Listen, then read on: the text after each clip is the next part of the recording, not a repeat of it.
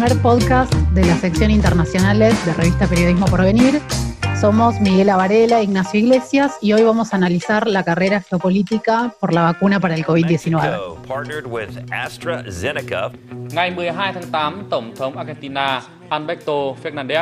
Hoy la noticia sobre el desarrollo de la vacuna contra el COVID-19 vino desde Argentina.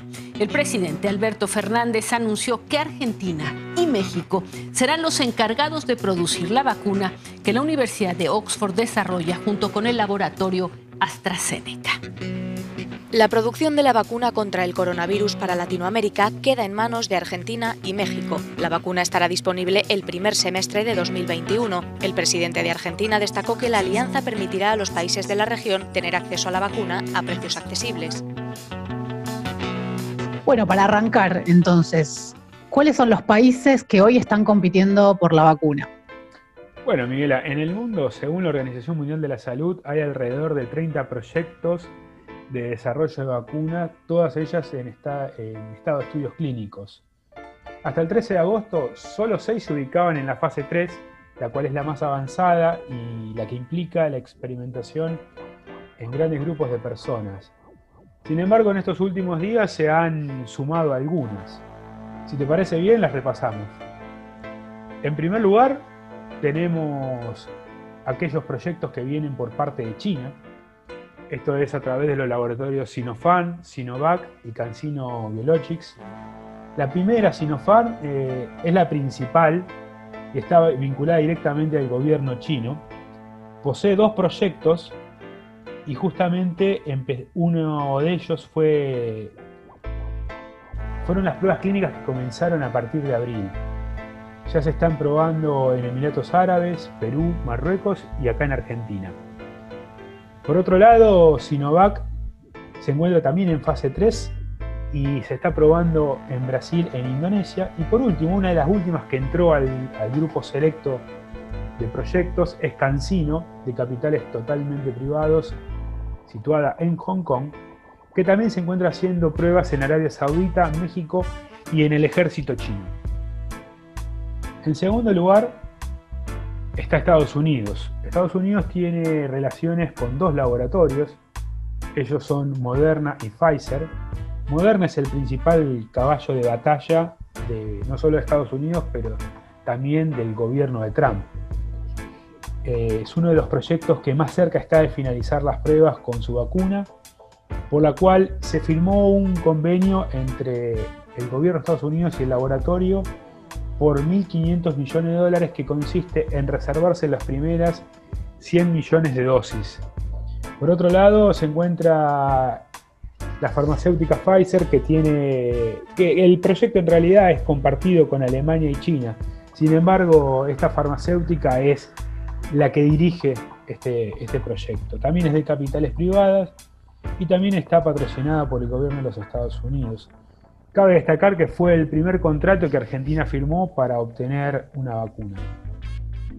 Por otro lado, tenemos eh, en Europa eh, la destacada vacuna de Reino Unido que se lleva adelante a través del laboratorio AstraZeneca y la Universidad de Oxford. Esta es muy importante para los países europeos, principalmente para Alemania, Francia, Italia y Países Bajos, que ya firmaron un acuerdo para reservar una gran cantidad de dosis justamente en América Latina también es muy importante. Por un lado, porque Brasil fue uno de los primeros en firmar un convenio para desarrollar la vacuna. Pero como ya escuchamos en los últimos tiempos, Argentina junto a México también han logrado un acuerdo para no solo producir la vacuna, sino distribuirla. Esto también para aclarar que lleva aportes transnacionales como eh, la fundación de Carlos Slim. Y por último, el más controvertido de todos es el de Rusia, que se elaboró a través del Instituto Gamaleya y se llamó Sputnik V. Es controvertido porque Rusia anunció primero el patentamiento de la vacuna y luego comenzaron las etapas clínicas. Precisamente se hicieron a partir del 7 de septiembre. También se está experimentando en Brasil y en México. O sea, un escenario muy competitivo y en este marco cómo se proyecta América Latina en cuanto a la producción de sus propias vacunas. Bueno, esto es importante destacarlo porque también se encuentran algunos proyectos en América Latina, aunque estén en fase 1 o 2, esto tiene, es muy importante para el momento en el cual el conocimiento pueda ser distribuido. Por un lado está Brasil, que tiene dos de estos proyectos, uno con la Fundación Oswaldo Cruz Instituto Butantan, y el otro es de la Universidad de San Pablo, que además también cabe mencionar que se encuentra desarrollándose junto con el CONICET y la Universidad Nacional de San Martín. Por otro lado, México y Perú, a través de la Universidad Nacional Autónoma de México y la Universidad Peruana Cayetano Heredia, están, trabajando en sus propias investigaciones contra el coronavirus. Y por último lugar, creo que es una de las noticias más destacadas, fue el bautismo como proyecto de la vacuna cubana Soberanía 01, las cuales comenzaron a hacer las primeras pruebas a partir del 24 de agosto. De cumplirse toda la fase de testeos y si se logra demostrar la seguridad y eficiencia, esta podría ser la primera vacuna totalmente desarrollada en América Latina. Ahora, lo que quisiera, lo que quisiera preguntarte, ¿cuál es el valor estratégico? Porque vemos que hay muchos países que están compitiendo por llegar primero a la vacuna, pero ¿esto tiene un valor estratégico para los estados? A ver, sin duda tiene un valor estratégico y me parece que lo podemos leer frente a dos dinámicas diferentes. Por un lado, tomando la disputa norte-sur y por otro la disputa norte-norte, digamos. La disputa norte-sur tiene que ver con los niveles de desigualdad económica que ha generado esta pandemia. De hecho, me parece muy interesante tomar un dato eh, de la CEPAL, según la cual la economía mundial ya cayó un 6% desde el inicio de la pandemia eh, y para América Latina esta caída es mucho peor y tiene que ver con un 9% aproximadamente, lo que va a implicar un retroceso de unos 10 años de crecimiento. La CEPAL también arrojó algunos números vinculados a la desocupación regional, que tiene que ver con un 13% para el cierre del año. O sea, ¿qué significa esto? Que vamos a tener en América Latina a fin de este año 44 millones de personas desocupadas, o sea, 18 millones de personas más con respecto al año pasado.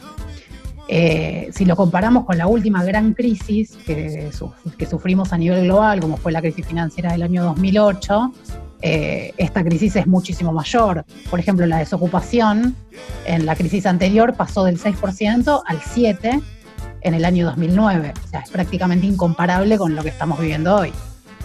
Y en cuanto a la disputa norte-norte, bueno, ahí ya hay varios puntos a abordar. El primero tiene que ver con quien acceda a la vacuna, no solamente va a tener una ventaja económica, sino que además esa ventaja económica la va a poder transformar en una ventaja política en el sentido de acumulación hegemónica, de influencia, sino también en una victoria simbólica, ¿no? Lo que le va a permitir eh, ramificar su influencia a nivel regional y también global. Eh, por ejemplo, el caso de Estados Unidos, ¿no? Eh, ahí ya eh, se transforma en un escenario más local, es decir, son las elecciones eh, a las que se va a afrontar Trump la que también va a marcar un poco el escenario. Donald Trump ya anunció que la llegada de la vacuna puede estar a fines de octubre y se le va a dar un uso más bien local, contrario por ahí a la, a la postura europea que tiene que ver con la intención de, la intención de dar un acceso universal a la vacuna. y también ahí entramos en juego ¿no? con eh, una dinámica que tiene que ver cuál es la participación del Estado en el desarrollo de las vacunas y cuál es la participación privada. Como sabemos, en el caso chino y ruso son alentadas desde el Estado, en cambio, en, Estados Unidos es una participación conjunta entre el Estado y los capitales privados, ¿no? como es el caso de los acuerdos de Moderna y Pfizer, y también eh, otros acuerdos que se firmaron que están en fases anteriores, pero que también se llevaron adelante con Johnson Johnson, por ejemplo. Bueno, es, en ese sentido, el caso de Rusia también está vinculado a una carrera estratégica a nivel mundial. Justamente fue el primero en patentar la vacuna y más allá de no tener completamente las fases testeadas, el impacto que generó que Rusia tuviera primero la vacuna fue lo que se dio a conocer justamente como ese momento Sputnik, ese momento en el cual Rusia, o bueno, justamente Sputnik, porque la Unión Soviética había lanzado el primer satélite a la órbita en la carrera espacial durante la Guerra Fría. Bueno, ahora Rusia parece ser el primero que llega a la vacuna. Ahora, justamente este, esta cuestión de primero haber anunciado el, patentamiento, pero luego eh, comenzar los testeos, fue eh, digno de ser cuestionado principalmente por Estados Unidos, pero también por la, por la, Unión Europea. Anteriormente al gobierno de Putin ya se lo había acusado de, estar robando información, de hackear sistemas de los laboratorios, de espionaje. Y bueno, el ministro de Salud ruso marcó que estas acusaciones son causadas por la competencia internacional para conseguir la vacuna. Ahora, muchos comparan de que eh, esto es una especie de, lo que se vivía en la Guerra Fría. Yo, quizás haciendo una, buscando comparaciones en la historia, diría que este momento de, ver quién tiene primero la vacuna se compara más a esos años de la Segunda Guerra Mundial, cuando las potencias de la alianza competían contra la Unión Soviética para ver quién era el primero en llegar a Berlín y, poner las condiciones de, rendimiento frente a los otros. ¿no? Ahora, vale aclarar que mientras Estados Unidos y China ya gastaron millones de dólares eh, buscando consolidarse a nivel mundial, Rusia desarrolló esta vacuna de forma más local, o por lo menos en principio se pensaba que era para un desarrollo nacional para los ciudadanos rusos, quiero decir.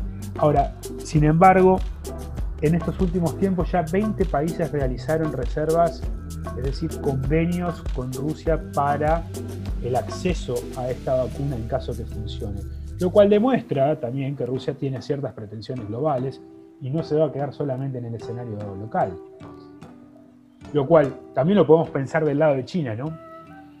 Totalmente. Bueno, el, caso de China es similar porque además sumamos otro factor que tiene que ver con que China fue el, espacio geográfico donde se inició la pandemia. Entonces muchos análisis apuntan a eh, esto de si la vacuna es la oportunidad para lavar las culpas ¿no? de, haber comenzado esta pandemia. Eh, de todas maneras, China, si bien viene pasando bastante desapercibida en el desarrollo de, la vacuna, también está haciendo muchos esfuerzos. De, ello, de hecho, eh, Sinopharm es una de las iniciativas eh, que más ha empujado este último tiempo. Eh, pero bueno, me parece que lo importante de China tiene que ver con em, tener la vacuna por una cuestión, en principio nacional, para abordar a la gran población que tiene y al gran desarrollo económico que implica no solo a nivel local, sino a nivel mundial. Eh, potenciar la ruta de la seda, pero también generar un efecto de rama en las economías occidentales. además, hay otro tema que me parece interesante para analizar que tiene que ver con que si China se hace con la vacuna en tiempo récord, va camino a reforzar una idea que emerge en este contexto de pandemia, que es si China va a utilizar esta crisis sanitaria para exportar hacia Occidente o hacia otros países de Oriente un modelo de gestión política que eh, pudo controlar el virus en el mismo país donde se inició allá por comienzos del, del 2020. Entonces, hablamos de un modelo que se basa en la centralidad del Estado como un organizador social, con una fuerte vigilancia hacia sus ciudadanos y estrictos controles que han sido fielmente respetados por, su población y que de alguna manera dieron una respuesta certera frente a otras alternativas de control como fueron las norteamericanas o las europeas que muchas veces fallaron y tuvieron, por ejemplo, que retornar a, cuarentenas más estrictas, después liberar un poco más o nuevamente ante rebrotes volver a los controles. Ahora, ¿Por qué decimos que es un modelo de exportación? Porque, como decíamos recién, la pandemia comenzó a poner en cuestión las teorías neoliberales eh, de dejar en manos de los agentes del mercado las regulaciones sociales. Entonces, como vemos que el Estado retorna de alguna manera eh, con mucho poder, es China un fiel exponente de estas ideas, digamos. No sé cómo lo ves vos en cuanto a nivel latinoamericano, sudamericano. Bueno, a nivel latinoamericano y sí, puntualmente sudamericano, yo creo que Brasil tiene, tiene un rol dominante en la región. Esto se debe principalmente a que consiguió varios acuerdos con distintos laboratorios y distintos estados y se está garantizando una porción de cada uno de ellos. Ahora, en contraposición de esto, encontramos el acuerdo entre Argentina y México que creo que es fundamental no solamente para que estos países puedan tener acceso a la vacuna, el acuerdo va a la distribución de la vacuna al resto de los países en América Latina. Salvo Brasil, que bueno, por supuesto tiene su, propio acuerdo con Oxford. Ahora, por otro lado, el avance de Cuba creo que también es muy importante porque marca la posibilidad de un desarrollo autónomo puramente eh, hecho en América Latina. En este sentido, creo que se encuentran varias soluciones a la dependencia de los países más desarrollados, ya que es una necesidad primordial. Justamente las asimetrías económicas para reservar vacunas, como hacen los países del norte que invierten directamente a través de financiación, eh, los países del hemisferio sur, en particular América Latina, han encontrado otras alternativas ya que no pueden cumplir con, eh, con esa competencia. Uno es, como están haciendo, bueno, principalmente Brasil, pero también el resto de los países, es disponer a la población y sus instalaciones científicas como pruebas en distintas fases de desarrollo. El otro, justamente tiene que ver con este acuerdo Argentina y México, es tercerizar una parte de la producción. Y por último, que justamente creo que el ejemplo de Cuba es el mejor, realizar investigaciones para una vacuna propia o al menos para tener las capacidades técnicas preparadas para cuando se puedan adquirir las patentes. Ahora, algo que, vos mencionaste antes y me, gustaría remarcar es justamente esta competencia entre distribución global o distribución de cada estado, que digamos que cada estado tenga que hacer las cosas por sí mismo. Justamente para salvar la brecha entre países con capacidades de negociación transnacional, se impulsó desde la Organización Mundial de la Salud el mecanismo COVAX. A través de este, alrededor de 172 países manifestaron su interés eh, en un entendimiento conjunto que pretende garantizar el acceso equitativo a, las vacunas que funcionen. En agosto, 80 de estos países ya habían levantado la mano como financiadores del desarrollo de una cartera de vacunas que justamente sean las que tengan las mejores probabilidades de éxito. Estas naciones aceptaron compartir el posible éxito de una o varias vacunas con otro centenar de países con menos posibilidades económicas o con sistemas de salud más débiles. En este sentido vamos a encontrar eh, un mecanismo, el COVAX, que puede ser una solución verdaderamente global. Ya hay países como Argentina, Brasil, Chile, Colombia, México y Venezuela que decidieron ingresar a este sistema. Lamentablemente la principal potencia del mundo, y es una de las que quizás llegue primero a la vacuna, no va a participar y estamos hablando de Estados Unidos. En cierta forma, eh, la pugna entre Estados Unidos y China también se refleja acá en la Organización Mundial de la Salud. Después, bueno, un poco para entender esto, la idea es adquirir 2.000 millones de dosis, las cuales estén aprobadas por la Organización Mundial de la Salud, para que luego sean repartidas eh, según la población de cada país. Ahora, pensando un poco de cara al futuro y yo creo que pensando positivamente en que va a haber una vacuna, ¿cuáles vos crees que son los escenarios más cercanos o a corto plazo? A ver, me parece que eh, si tomamos en cuenta esto que vos mencionabas antes de las vacunas como bienes colectivos mundiales, bueno, la primera reflexión es que tiene mucho sentido que haya empezado esta disputa estratégica, pero tal vez estemos ante dos escenarios. Primero, eh, un escenario pensado en términos globales, es decir, abordar una política más estructural, global, sobre las cuestiones eh, sanitarias mundiales. Y por otro lado, un escenario más nacionalista, ¿no? de pugna de cada Estado para resolver su crisis sanitaria propia, eh, lo cual hablamos de un, ¿no? de una arena internacional bastante más hostil eh, que ahora. No sé cómo, cómo, lo ves vos. Y yo me hago varias preguntas y creo que no, no, tienen una, una, resolución fácil hoy en día. Y quizás pequen un poco de futurología, pero ¿qué pasa si, si Estados Unidos es el primero que obtiene la vacuna? ¿Se llevará adelante ese modelo por el cual ellos primero van a, a distribuir a su población y luego a, realizar una especie de venta al resto del mundo? ¿Qué pasa si realmente los los dichos de Trump sobre tener la vacuna antes de las elecciones son ciertos. Esto seguramente garantizaría un segundo mandato.